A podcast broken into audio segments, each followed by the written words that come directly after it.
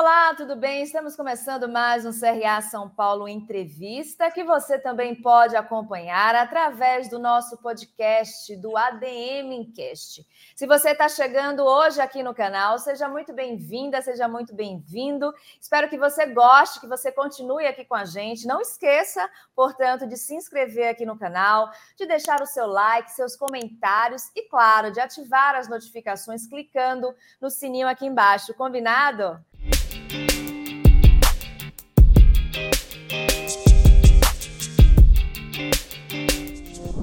Bom, hoje o programa é sobre cultura da inovação nas empresas e para isso a gente tem um convidado bastante especial. Ele é mentor e palestrante de gestão da inovação, além de ser criador do farol da inovação, uma, como é que eu posso explicar? Uma metodologia, melhor dizendo, de criação de uma cultura de inovação nas empresas. Vamos ter o prazer agora de falar com Richard Podgorski. Tudo bem, Richard? Muito bom dia, Maria Rita, Luiz e todos os associados da CRA. Tudo bem, graças a Deus. Obrigado por me receber. Imagina, a gente que agradece ter você aqui, uma referência quando o assunto é gestão da inovação. E por isso eu gostaria de começar trazendo até uma, uma provocação. Muita gente confunde uh, inovação com tecnologia. Eu queria saber da sua opinião, se isso faz sentido, se essa confusão faz sentido e onde é que elas se encontram e onde é que se distanciam, né, esses dois conceitos. Perfeito. Bom, inovação é a criação de valor. É, mas não basta criar valor, você tem que seguir isso na prática, implementando e gerando notas fiscais. E o que algumas empresas não percebem é que inovação não é uma opção, é uma absoluta obrigação para a sobrevivência, porque o maior fator de diferenciação da empresa é justamente a inovação. A tecnologia, por sua vez, é uma ferramenta para poder gerar inovação. Essa é a confusão que normalmente é feita. E como é que a gente pode entender a cultura da inovação? Por exemplo, como é que a gente identifica que uma empresa ela está passando por esse momento de transformação cultural, indo né, rumo à inovação? Bom, a, a cultura uh, da, da, empresa é uma espécie de personalidade coletiva. Do mesmo jeito que cada um de nós temos a nossa cultura, a nossa herança, a empresa baseada nas crenças e nos sonhos dos seus fundadores, ela carrega uma cultura.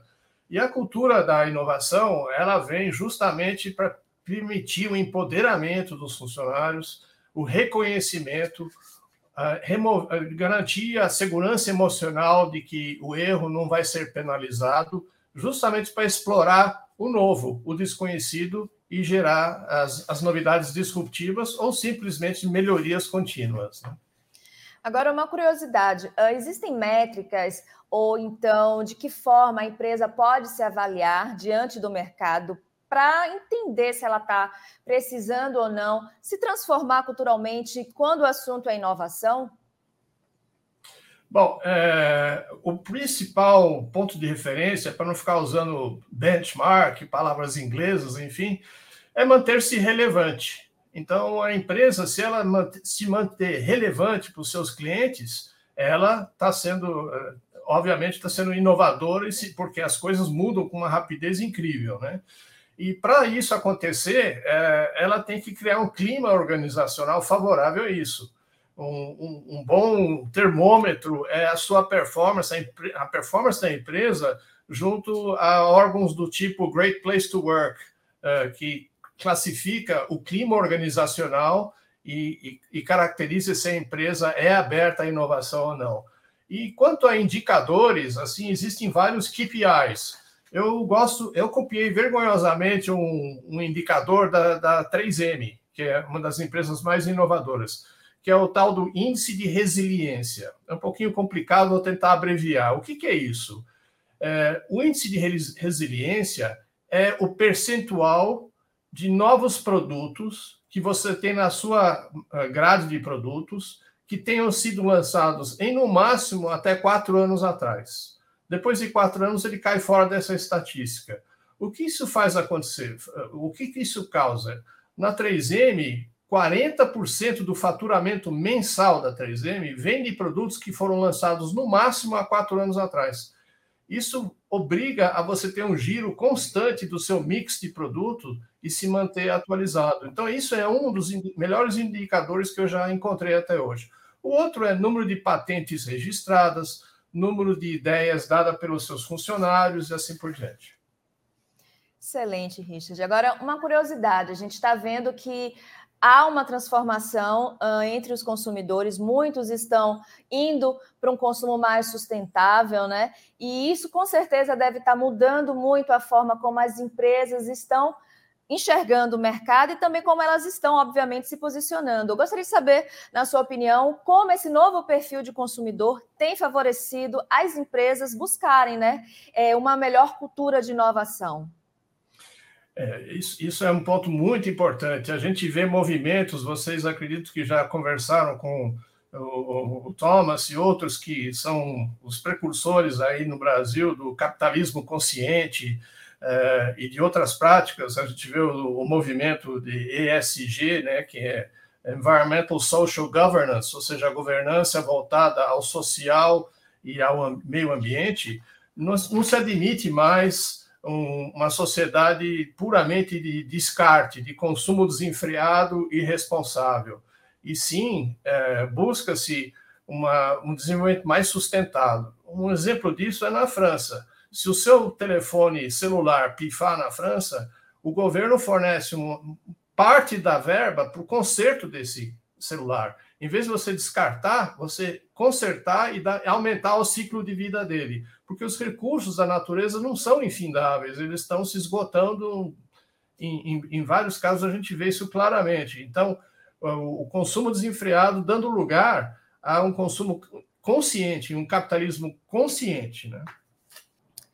Que ótimo você ter dado esse exemplo, porque a minha próxima pergunta era justamente sobre obsolescência programada. A gente cada vez mais tem visto uh, produtos saírem das fábricas já com uma data de validade, uma, um prazo de vida muito curto. Não estamos falando aqui, obviamente, de alimentos perecíveis, de produtos perecíveis, que sim, devem ter uma data de uma limitação na data de vida né, é, estabelecida, mas produtos eletrônicos, principalmente, como celulares, computadores, né, já saem da fábrica para durar seis meses. E se você não comprar um novo, talvez nem atualização, mas sirva né, para você manter esse produto. Eu gostaria que você falasse um pouco mais uh, sobre essa questão da obsolescência programada e como você acha que ela acaba ajudando as empresas a investirem mais na inovação?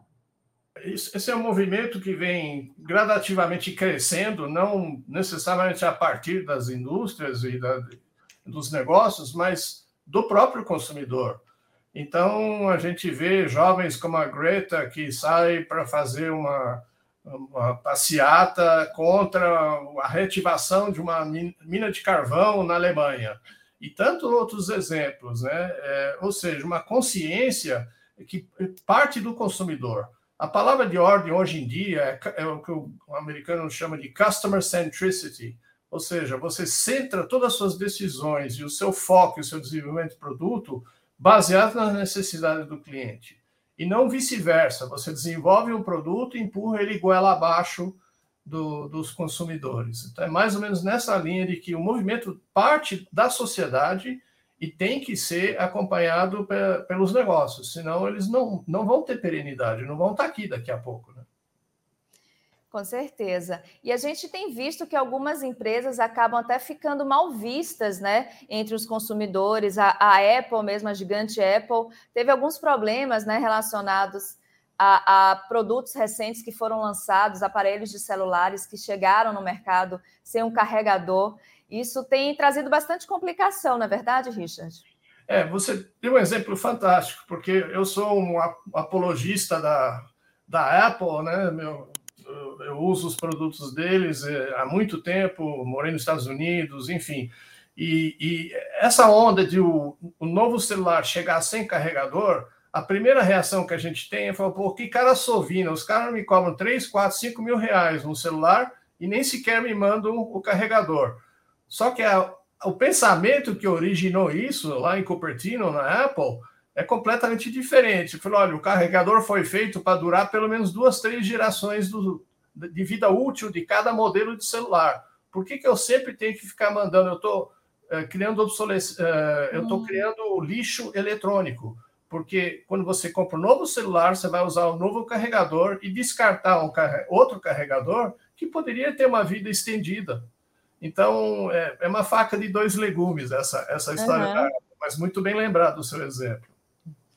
Bacana, bacana. Bom, a gente vai falar agora um pouquinho sobre pandemia, né? A gente está é, saindo ainda desse período que foi realmente traumático para o mundo todo. E percebemos, vimos, inclusive, que várias empresas precisaram se inovar né, para sobreviverem. Só que essa, essa inovação foi muito corrida, foi empírica, foi traumática e não deu tempo de todos se organizarem como deveriam. Aí agora, né, a gente está no momento mais tranquilo. Como é que essas empresas que durante a pandemia ou então até depois da pandemia perceberam que precisam sim é, mudar a sua cultura, se tornar mais inovadora? Quais são os primeiros passos que elas devem ter com calma, sem, atropelo, sem atropelos, sem passar por cima de detalhes importantes? Bom, uh, o que aconteceu com a pandemia foi o que dizem os, os, especialistas, um processo de aceleração forçada, a forceps, né? É, você tinha o seu restaurante, você não podia mais sair para buscar as coisas, então eles tiveram que adaptar ao delivery. É, e tantas outras adaptações que vieram para ficar, elas não vão voltar. É, o aumento do e-commerce foi exponencial, e quem hoje tem a conveniência de comprar um livro na Amazon, como eu faço regularmente, até a pilha aqui, e, e, e, tem uma expectativa de receber isso em dois, três dias, eu não vou me acostumar mais a receber em 15 dias depois de eu reclamar para o serviço de atendimento porque não foi feita a entrega. Então, o consumidor se, se adaptou a essa nova realidade e é o que ele vai passar a exigir. É, respondendo uma das perguntas anteriores de obsolescência, você imagina o seguinte cenário: hoje existe uma cultura de compartilhamento muito maior do que existia antes. Meu filho tem 35 anos. O último, ele falou, pai, o último carro que eu vou ter na vida é aquele que você me deu quando eu entrei na faculdade. E ele já vendeu o carro, ele vai para o trabalho de bicicleta, de bike. Quando ele precisa de um táxi, de uma locomoção, ele, um dia de chuva, ele usa um Uber. E quando ele for viajar no fim de semana, ele aluga um carro na ponta do lápis é infinitamente mais barato do que você deixar um carro de 120 mil reais, sentado oito horas na garagem do escritório onde você trabalha, pagando 15, 20 reais a, a hora e não utilizando esse ativo.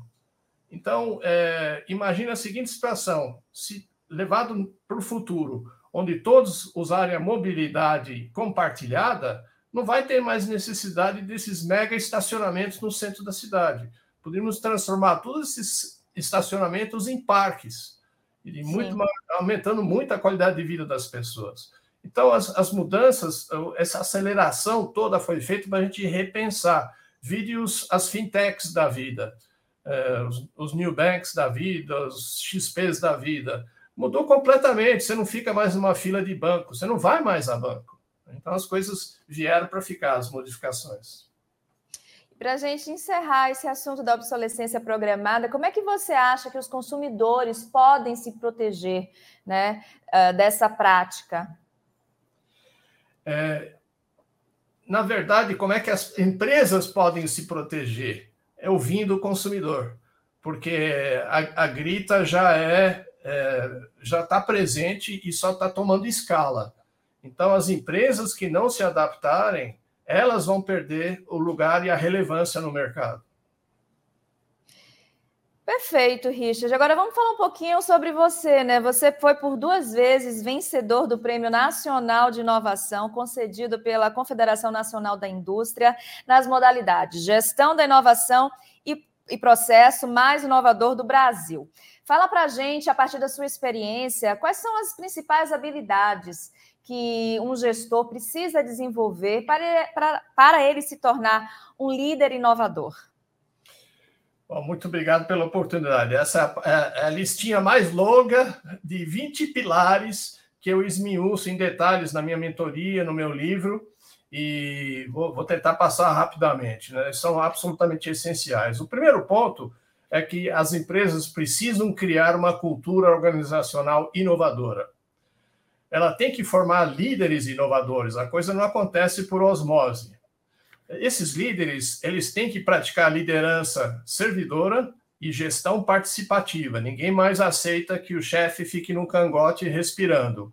Haja visto as demissões em massa que aconteceram ano passado nos Estados Unidos.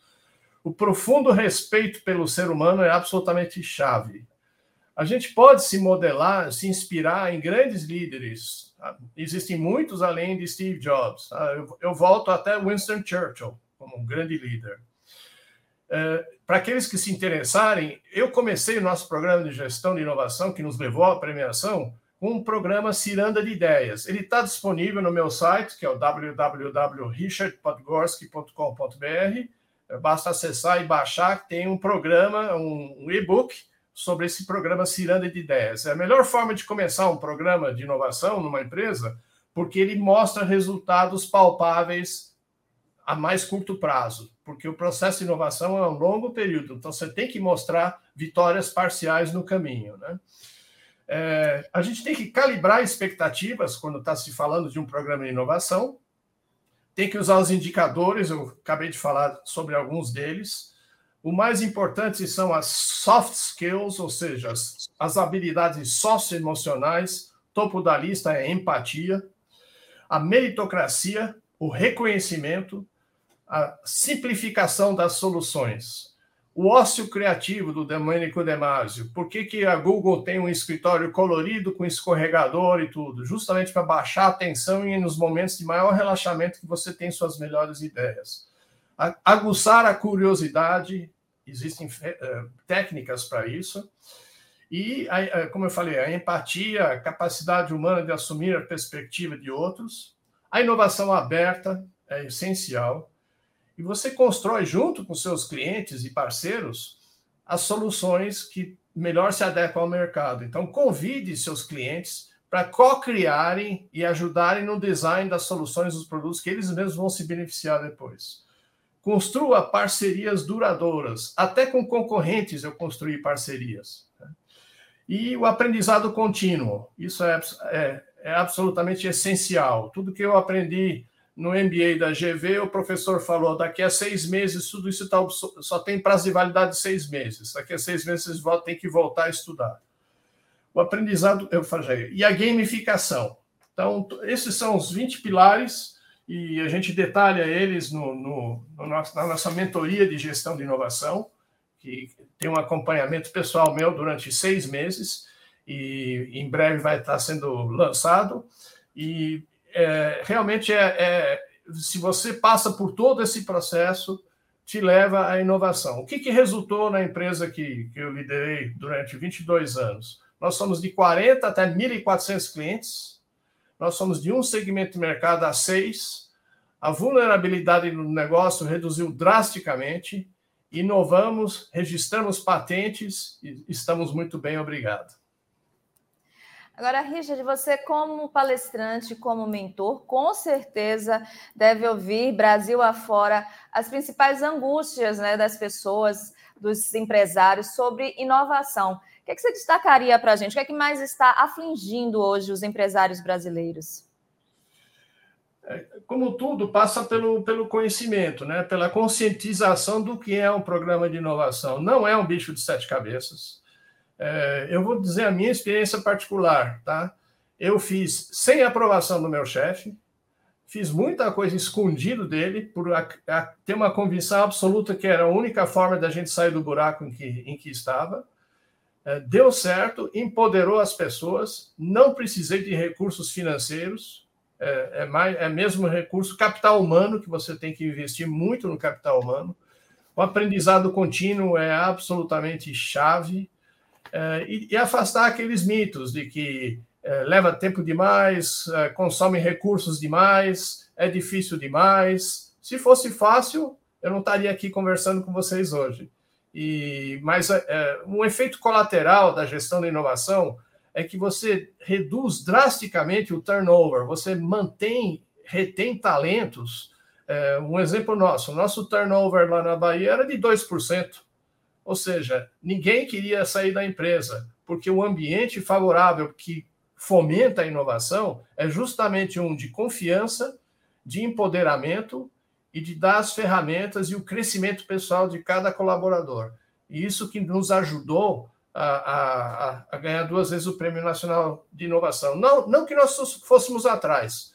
O Sebrae botou um olheiro, descobriu, começou a ouvir falar na Bahia e, e, e, e foi atrás de nós e insistiu em submeter o nosso case e felizmente fomos, fomos reconhecidos pelo, pelo, pela Confederação Nacional da Indústria, né? duas vezes.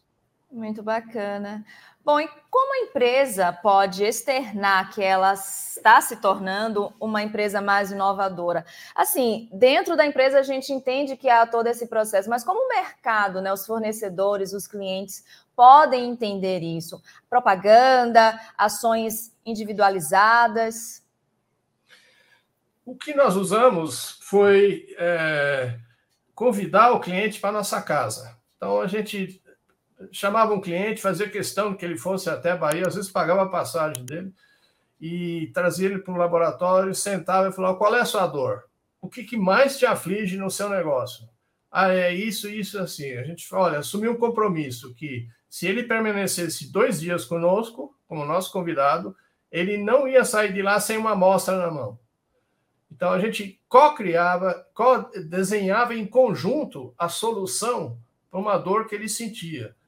Então, a discussão de preço é, e essas coisas eram completamente removidas, porque ele participava na, na, do processo de, de, de, encontrar a solução e, e, com isso, facilitava toda a negociação lá para frente. A gente conseguiu a clientela cativa que ajudou a, nos ajudou a desenhar soluções que também serviam para outros clientes, desde que não concorrentes dele. Então, o, o, o sério da questão é criar as parcerias com universidades, com startups, com centros de estudo e, acima de tudo, com seus fornecedores e seus clientes. E isso com certeza também vai ajudar na redução dos custos né, com essa implantação, porque a gente fica pensando, nossa, a empresa vai ter que repassar isso para quem? Para os consumidores? Como é que funciona isso, esse cálculo, de maneira que, os, que isso seja equilibrado, né? Outra coisa que a gente vivenciou lá foi o seguinte: é, quando você está num produto commodity, carne de vaca, é, que, que muita gente produz, que tem um preço assim, uma concorrência ferrenha, só baseada em preço, se seu diferencial é só preço, você não você mais cedo ou mais tarde você vai patinar e perder para os chineses ou para outros que têm uma condição uh, artificial de, de, de, preços extremamente competitivos. Então você tem que é, é, criar uma situação que aquela solução traz tanto valor para o cliente que a discussão que, que leva ele a outro patamar. A discussão não é mais de preço, e sim quando é que você vai me desenvolver meu próximo, nosso, nosso novo próximo produto. E, então é, é, é, é, sempre baseado em, focar claramente, convidar o cliente para o processo e ele participar de todo o desenvolvimento desse processo, sempre com muita transparência e, e, e, nunca manipulando. Você manipulou, você perde a confiança. Essa experiência que você está trazendo aqui para a gente, seu case, é relacionado à sua passagem de 22 anos, uma passagem muito extensa, na BMD Têxtil, é isso? Correto, correto. Eu trabalhei é. 12 anos na Dupont, que foi uma escola fantástica, é, me, me permitiu morar nos Estados Unidos e aqui, trabalhar em vendas e marketing. Eu pude mudar de emprego sem mudar de empresa, foi, foi uma, uma felicidade muito grande. Depois, durante seis anos, montei meu próprio negócio e nos últimos dois, 22 anos, até maio do ano passado, a gente montou e dirigiu a BMD Têxteis. E o mais bacana de tudo, tudo isso que eu estou dizendo hoje, criou uma legião de seguidores. Ou seja, quem começou comigo há 22 anos atrás como estagiário, hoje é que está dirigindo a BMD Têxteis. e me permitiu agora eu alçar meu, minha, realizar minha, meu maior sonho, que é poder divulgar e compartilhar com outros o processo de gestão de inovação. Através da Farol da Inovação. Exatamente. O Farol da Inovação, ah, como eu disse antes, nós vamos ter uma mentoria lançando recentemente. Você já falou do livro. O livro está na fase final de edição e vai ser, vai ser lançado esse ano. E, e, e, o importante é isso. Vocês podem, aqueles que tiverem interesse em se aprofundar, podem procurar meu Instagram, eu posto diariamente. Minha filha é minha mentora de marketing e me ensinou esse mundo de, de digital. E o, o Insta meu é o RP Inovacão, inovação sem acentuação, né? RP Inovacão. O site, como eu disse, é o Richard Podgorski e também no LinkedIn. Então a gente se coloca à disposição. Quem quiser me contactar no direct, estamos às ordens e, e, e vamos inovar. Não, com certeza, vamos inovar. Agora, antes da gente encerrar, a gente sempre tem aqui a nossa dica de leitura, a gente já antecipou aqui a nossa dica de leitura, que ainda vai ser lançada. Vou pedir para você falar um pouco mais sobre esse título para a gente.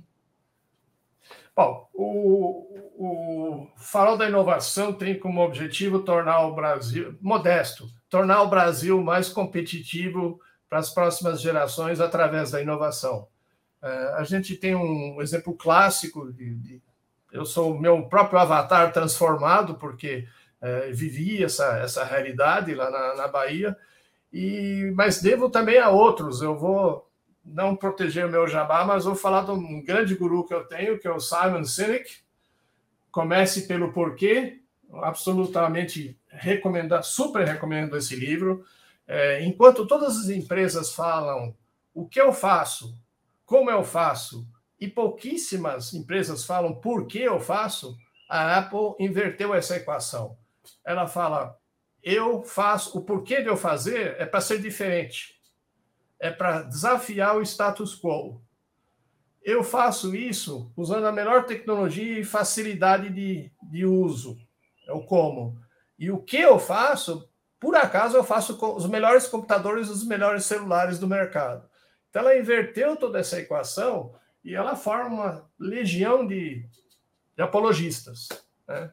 E esse livro do Simon Sinek é fantástico para ensinar o, é, é, o porquê, o cerne das questões, que também leva ao propósito de cada um. Né? Eu sei que esse não é o primeiro livro que você está lançando, né, Richard? Se eu não me engano, você tem como criar, implementar e nutrir na empresa a cultura da inovação, é isso? Isso. Então ele. Fala é, para a gente um pouquinho também sobre essa dica. Na verdade, esse, esse livro, o que ele faz, ele procura de uma forma muito clara e muito, com muitos exemplos, é, ensinar o que foi a nossa jornada de 22 anos. Não foram tudo flores. É, a coisa, rapidamente falando, começou porque no quinto ano da existência da empresa, nós tínhamos um cliente com apetite voraz por crédito. Os investidores austríacos me falaram: não dê mais crédito para esse cliente. O bonitão aqui foi no Safra, abriu uma linha de crédito, um desconto de duplicata e dei minha casa pessoal em garantia. Sendo que eu não era sócio, não tinha participação acionária na empresa. E tanto que eu acreditava no negócio. Uns dois meses depois, essa empresa pediu recuperação judicial. Aí eu disse a mim, o que, que eu vou fazer agora? Como é que eu vou chegar em casa e explicar para a Beatriz que nós vamos perder nossa casa? Nossa. Mas aí a gente mergulhar de cabeça em tudo que eu encontrava na frente para inovar com os ativos que a gente tinha, com as máquinas e, e com os ativos, as pessoas que a gente tinha, sem grandes investimentos. O que, que nós íamos fazer para sair desse buraco? E foi graças à gestão e inovação. Eu conto essa jornada de 22 anos no livro para facilitar as pessoas que podem ler esse livro num fim de semana ou dois fins de semana e terem todo o mapa da mina depurado, removidos os erros que eu pratiquei e, e, e dando o caminho para se criar uma, uma boa gestão de inovação em uma empresa altamente inovadora. Muito bacana. Então, só recapitulando, a gente está aqui passando três dicas, duas uh, produzidas né, pelo Richard, dizendo que o farol da inovação ainda vai ser lançado, e começar, começando pelo porquê.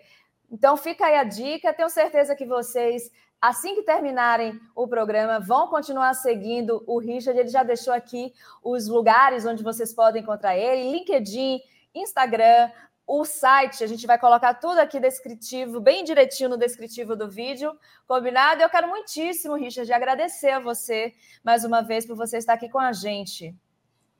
Maria Rita, eu que agradeço a você e a todos os membros do CRA e que tenham um bom dia a todos.